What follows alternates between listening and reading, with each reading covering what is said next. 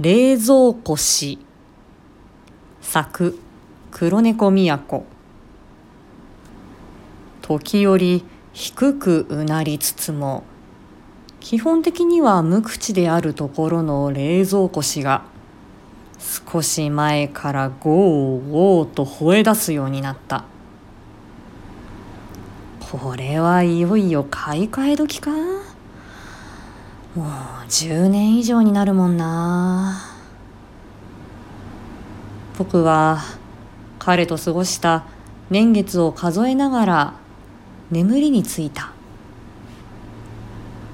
すると白熊の夢を見た。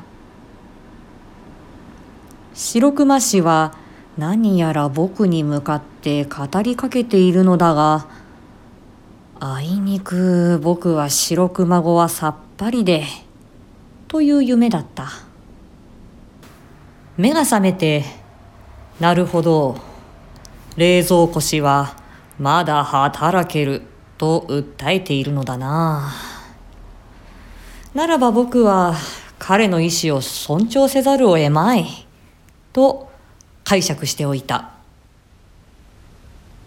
だから今も時々白熊の夢を見る。言葉はやはりわからない。